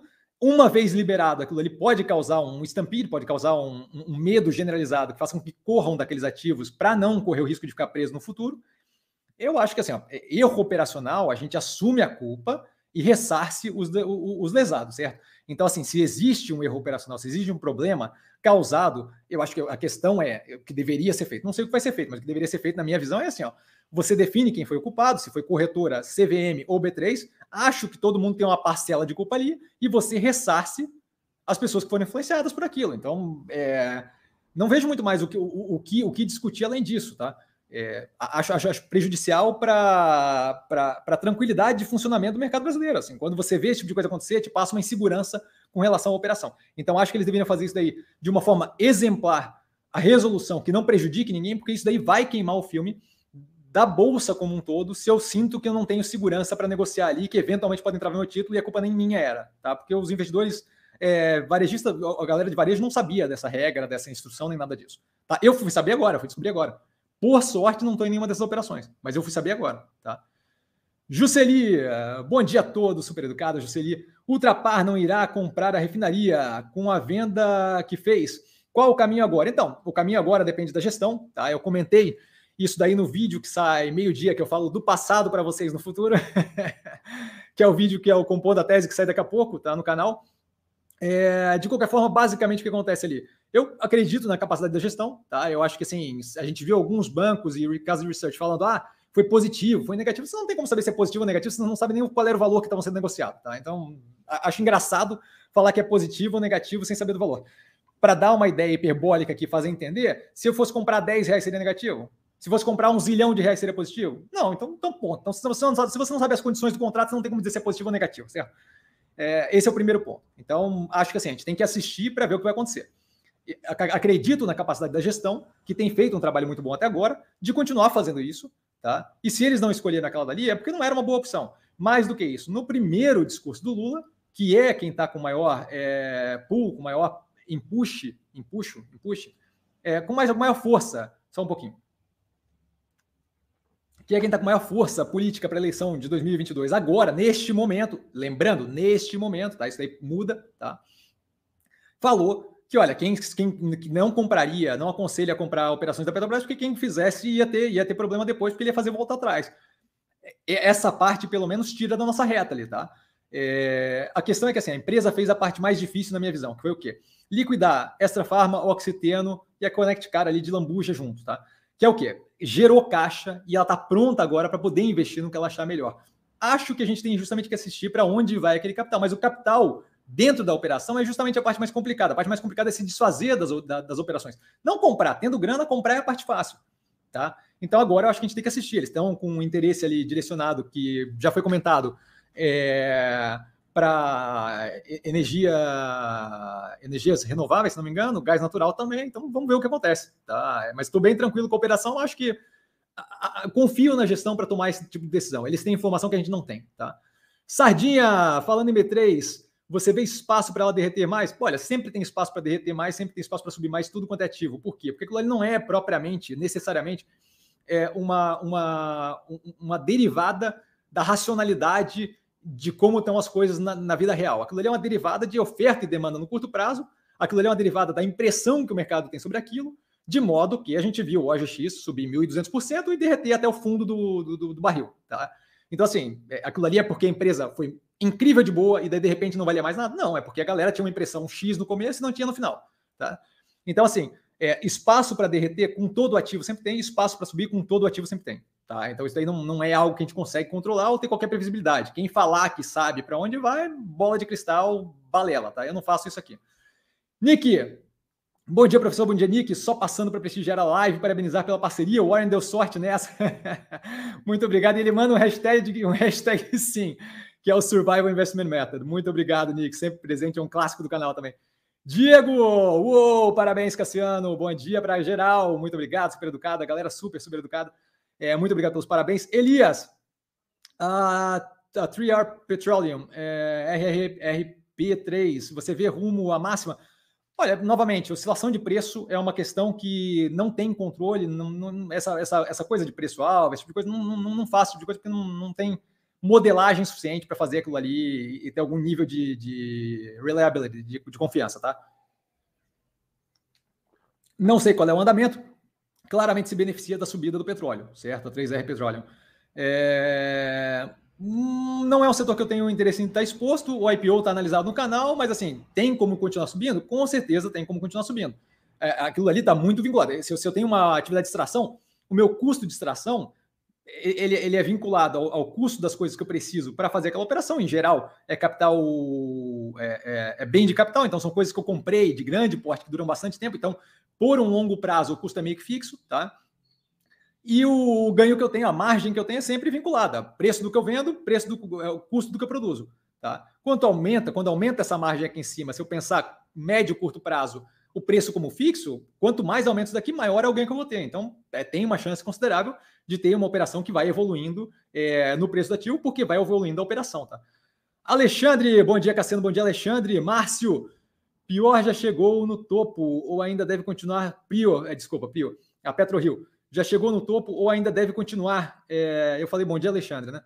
Deve continuar subindo. Então, novamente, como a 3R Petroleum, como a 3R Petroleum, é o tipo de coisa que é, deve acompanhar ali de forma mais ou menos casada ao preço do petróleo, certo? Assim como as operações do, de minério de ferro que a gente viu acompanhar o preço do minério de ferro.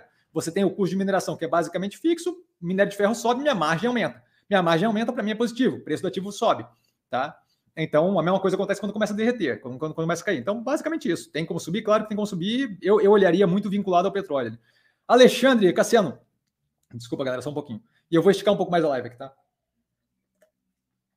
Cassiano, você acha que multilaser terá tendência para cair mais ou irá voltar a subir? Então, novamente, a questão da discussão do, da oscilação de preço, curto prazo, não tem como saber, certo?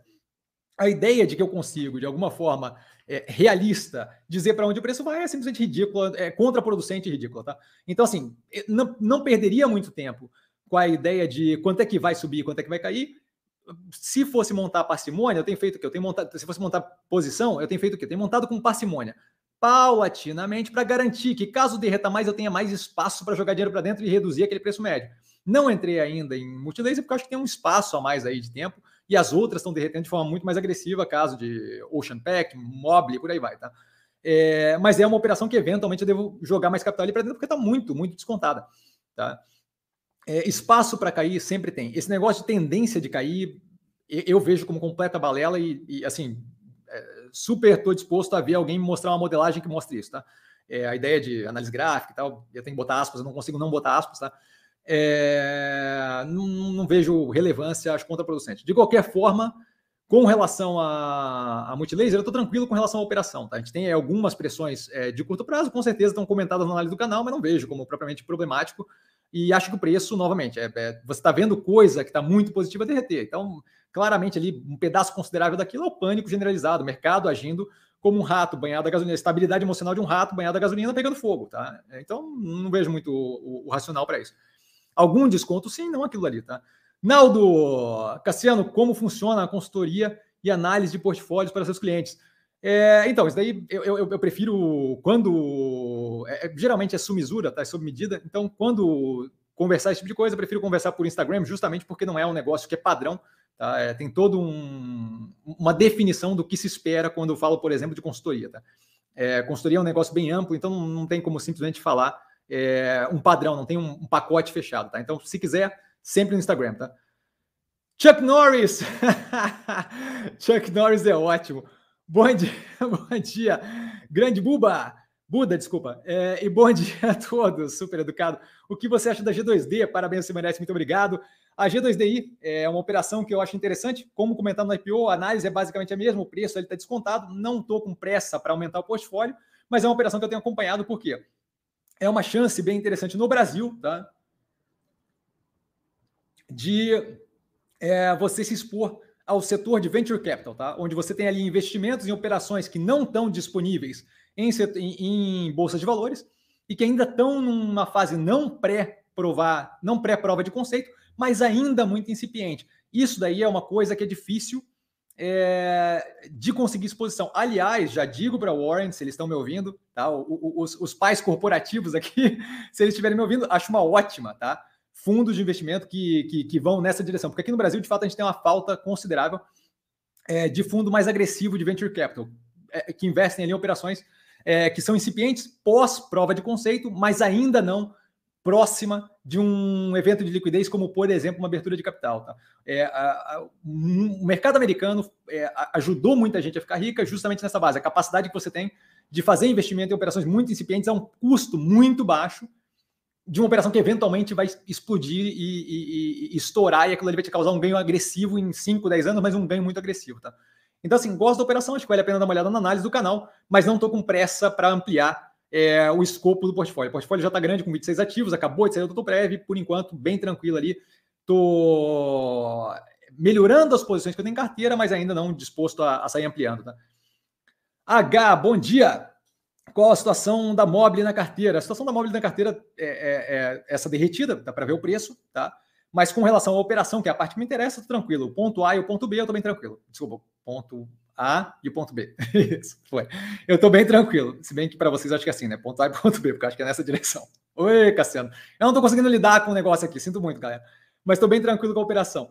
Brunão, uma possível intervenção do governo na Petrobras pode fazer o ativo afundar e levar ao Champect junto? Estou comprando isso no papel. Então, é, pode fazer a Petrobras dar uma derretida? Com certeza. Tá? É, eu acho que o fato do petróleo estar em 80 dólares ajuda bastante a Petrobras a não ter esse problema de derretida.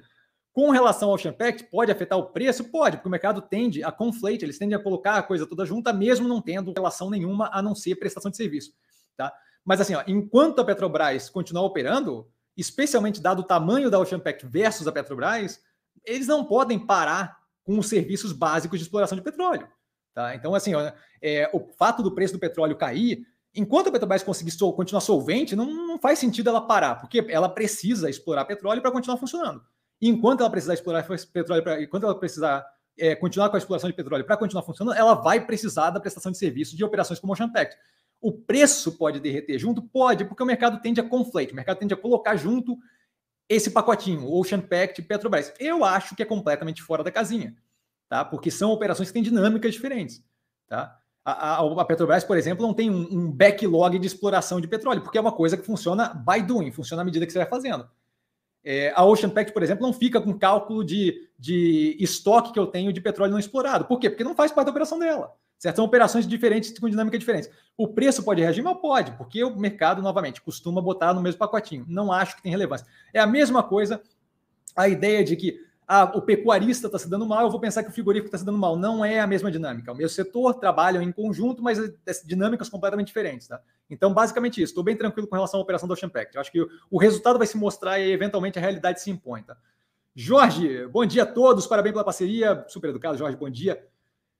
Fox, bom dia. Sucesso, bom dia, Fox. Cielo dormiu no ponto em relação ao banco digital. Tinha tudo e dominava o mercado. Agora não sei se o problema foi realmente a Cielo ou seus donos, é, que ela é controlada por bancos. Então, a Cielo, como eu acho que vale a pena dar uma olhada nas análises da Cielo do canal e olhar a primeira análise. O problema da Cielo é que ela está num setor que, na minha visão, vai reduzir até simplesmente praticamente desaparecer. Eu uso lá como exemplo a questão do, do, do cavalo, tá? Pré-Primeira Guerra, eu tinha um mercado de cavalo, o animal, desse tamanho, gigantesco, tá? Pós-Primeira Guerra, chega ali para a Segunda Guerra, quando começa a ter veículo automotor, eu tenho uma necessidade menor de cavalo. E aí, assim, eu era o dominador do setor de cavalo. Mas se eu tenho uma necessidade global menor de cavalo, não importa o seu dominador do setor que está enxugando, que está derretendo, certo? Hoje em dia, cavalo é o quê? É hípica, hípica e meia dúzia de, de, de atividade, tá? Com relação a desenvolvimento de vacina, anticorpo, por aí vai, tá? Então é muito menos do que naquela época. A mesma coisa acontece com o quê? Aquele intermediário de transação financeira. Não tem mais a necessidade propriamente dita de um intermediário de, de transação financeira. Eu tenho Apple Pay, Samsung Pay, Tencent com QR Code, Pix no Brasil e por aí vai. E, e, a evolução tecnológica só vai piorar isso. Tá? Só vai tirar cada vez mais esse atrito entre eu querer mandar o dinheiro e o cara querer receber. E isso daí, ela pode ser a rainha do mercado que vai reduzindo. Esse mercado reduzindo, ela pode ser a dona do mercado. Vai ser um mercado 300 vezes menor do que era antes, o que para ela não vai ser propriamente positivo. Tá? Então, basicamente é isso. É a parte que me deixa triste com relação a Cielo é que o Banco do Brasil estava com a ideia de vender a participação dela e infelizmente não o fez. Então, e eu estou comprado em Banco do Brasil, tá? Mas basicamente isso. Jorge acompanha essa corretora, recebo e-mails dela, muito bem mesmo. Maravilha! O Warren tá com moral, hein, Warren? Darlan, você acredita em um possível, que um possível novo aumento da taxa Selic na próxima reunião do Copom influencia o portfólio? sempre influencia, porque quando eu aumento Selic, eu aumento CDI e naturalmente eu aumento marginalmente o custo do meu da minha captação, tá? Então tudo que eu tenho ali, por exemplo, a gente está vendo esse efeito na, no Iguatemi, tá? Se você olhar a análise do Iguatemi que eu fiz esse, trimestre, eu mostro claramente ali. Ela, ela é, eu, eu, fiquei feliz que o casamento entre CD, entre Selic e o que eles estão pagando ficou mais pertinho, o que é ótimo, mas a gente vê um aumento em conjunto correlacionado positivamente com a Selic, tá? É, então a Selic aumenta, custo de capital aumenta. Então, sim, eu vejo ali uma. Um, um, um, eu vejo, é óbvio que temos é, um aumento marginal no custo de capital. Eu não vejo como problemático, essa é a questão, tá?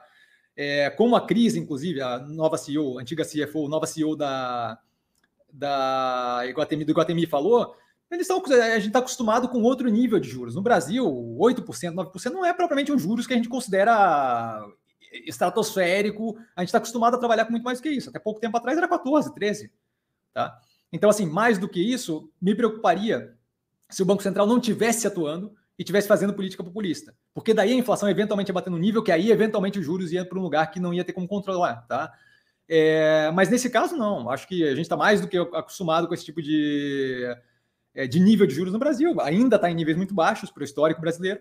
Tá? E a gente tem um Banco Central com autonomia agora, o que dá mais tranquilidade, tendo algum nível de calmaria com relação a questões políticas, resolução é, entre supply chain, cadeia de suprimento, é, voltando da pandemia, a gente vai ter uma normalização de processo inflacionário e eu acho que a, a, a coisa começa a voltar a, a paulatinamente a, acalmar e a galera começa a ver, pois daqui não é mais o Brasil que larga a inflação solta e eventualmente resolve correr com juros, tá? Então não, não, não me preocupa, tá? Marcos Cassiano, bom dia. Ontem foi divulgado lá fora nos Estados Unidos uma nova forma de prevenir o Covid. Sim, eu postei inclusive no Instagram, tá? Não é uma, não é uma nova forma de prevenir, é um remédio que tem reduzido ali 50% das hospitalizações, feito pela Merck. É, acredita que no curto prazo isso pode beneficiar as empresas de shoppings e, e viagens? Eu acho que pode beneficiar, em geral, o, o, a economia global como um todo.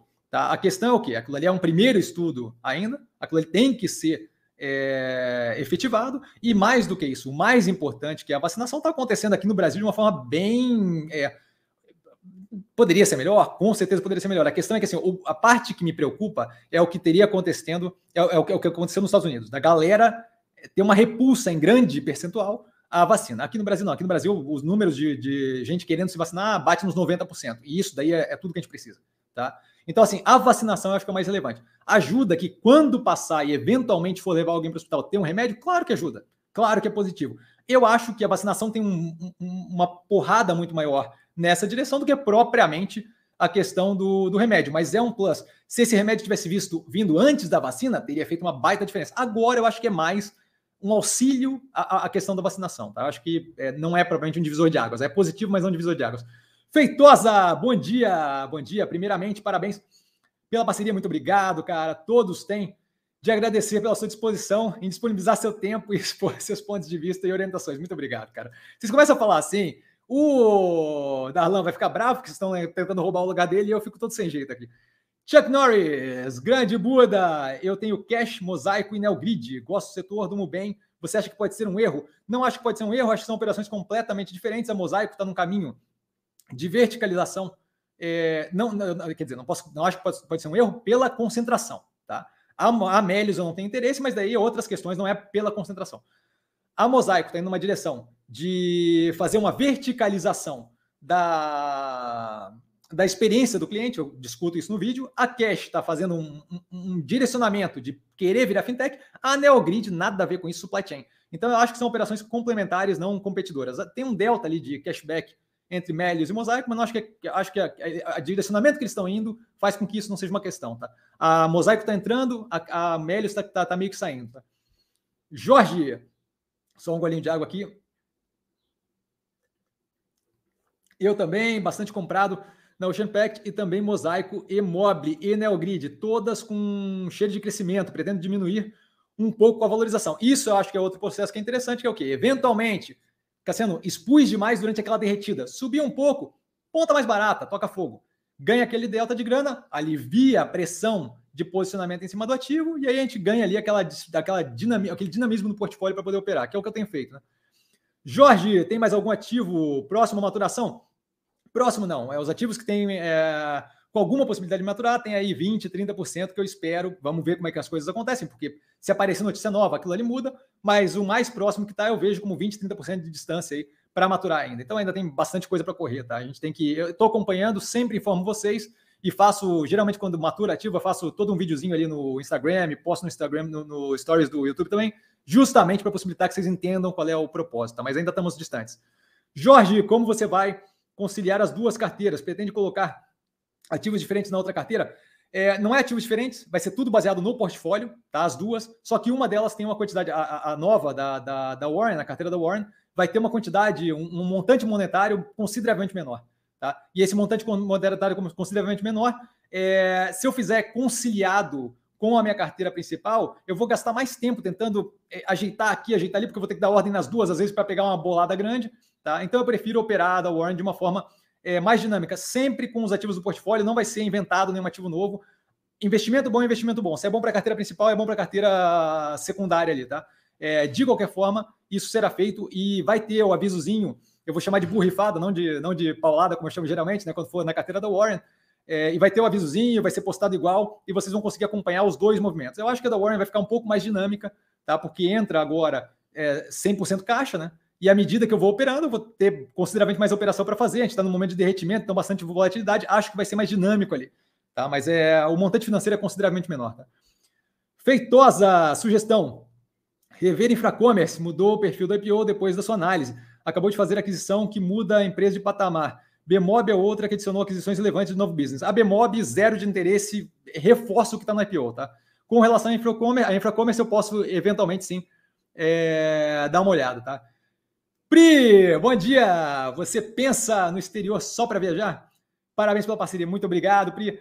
É, eu, nesse momento, sim, tá? Especialmente uma coisa que eu comentei ali com relação àquela, ao fundo de investimento ali da Warren de games, é, que eu achei bem interessante, é o que? É travar a influência cambial. A influência cambial é algo que incomoda e eu não quero ter que lidar nisso, com isso nesse momento, porque a previsibilidade com relação à oscilação do dólar está bem baixa. É, eu me sinto incapaz de prever para onde vai o dólar. Eu estou acompanhando, mas me sinto incapaz de prever para onde vai o dólar. E mais do que isso, é, o setor americano, por exemplo, que seria um setor interessante de investir, eu vejo como consideravelmente mais inflacionado do que o brasileiro. Então, não vejo por que investir lá fora, nos Estados Unidos, do que o brasileiro. E outros países eu não, não tenho propriamente algo que me chama.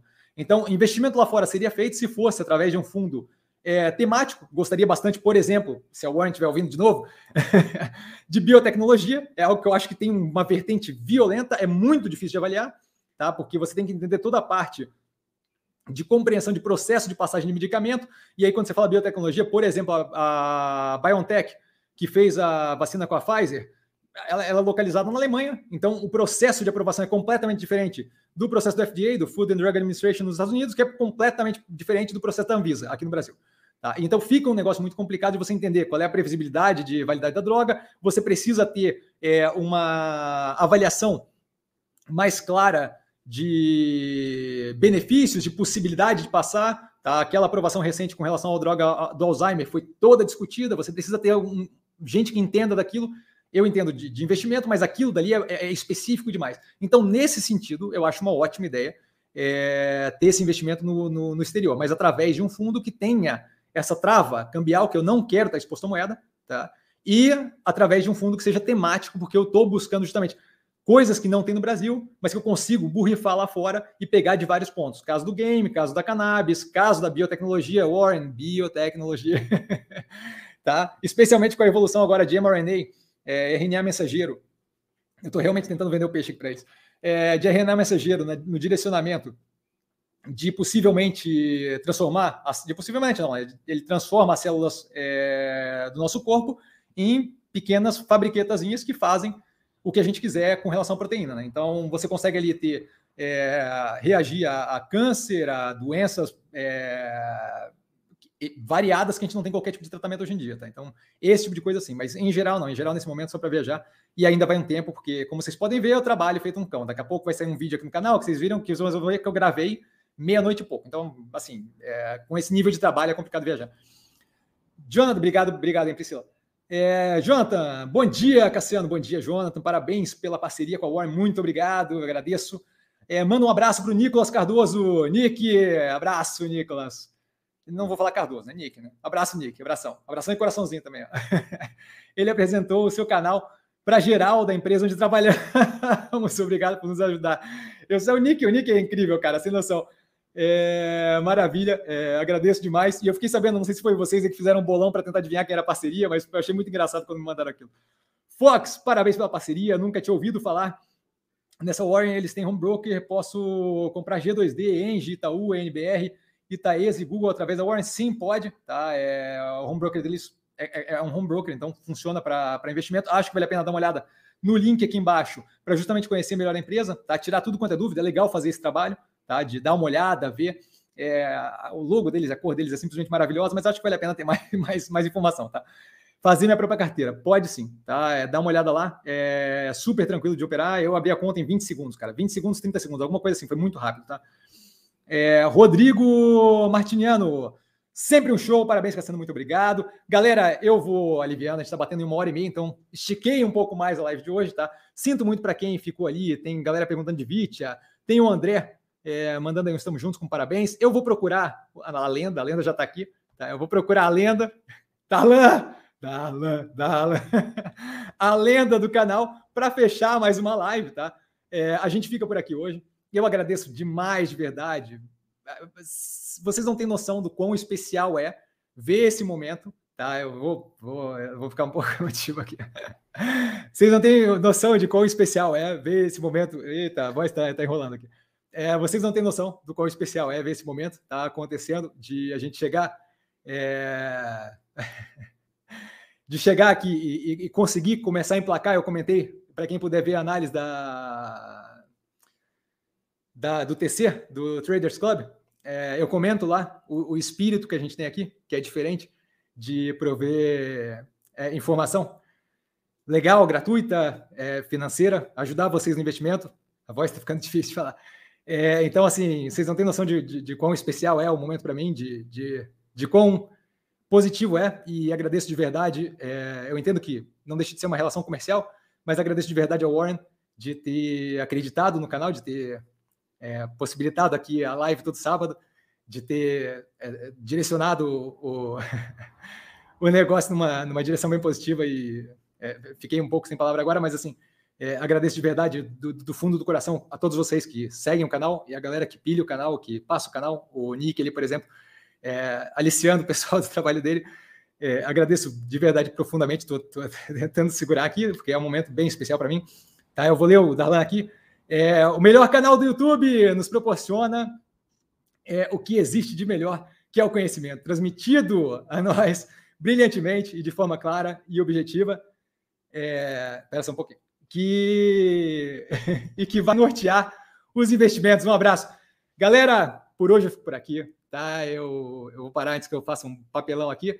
Tá? Precisando de mim, obrigado, Darlan. Obrigado, galera. Obrigado, Gabriel, que é eterno. André, geral, tá? Eu vou acabar esquecendo o nome da galera, mas sim, muito obrigado. Hoje a gente vence mais uma etapa, tá? É um direcionamento bem positivo do canal. É... Quem precisar de mim, como sempre, estou aqui no arroba investir com sim. Não deixem de visitar o link lá embaixo no, na descrição do canal. É, da questão do da Warren de conhecer o coisa, se tiverem se, se sentirem estimulado, façam como eu, abram uma conta lá e vamos operar por lá, tá? Que querendo ou não, a parte mais importante e é mais relevante que eu comentei inclusive com a galera da Guanabara é o que é, eles estão basicamente ajudando a financiar a educação gratuita de vocês, e essa eu acho que é a parte que de fato interessa, é o apoio a esse tipo de operação, é o suporte a esse tipo de coisa, que querendo ou não, cada coisinha dessa, cada, cada, cada parte positiva que a gente joga para frente, que a gente faz para o outro, ajuda o Brasil, o país, as pessoas a, viverem de uma forma melhor, a serem. É, já começa a apertar de novo. É, ajuda, ajuda a gente a, a ir numa direção bem mais positiva como, como ser humano, como, como comunidade, como, como sociedade em geral. Tá? Então, é, eu vou parar aqui, que eu estou ficando com o nariz vermelho já.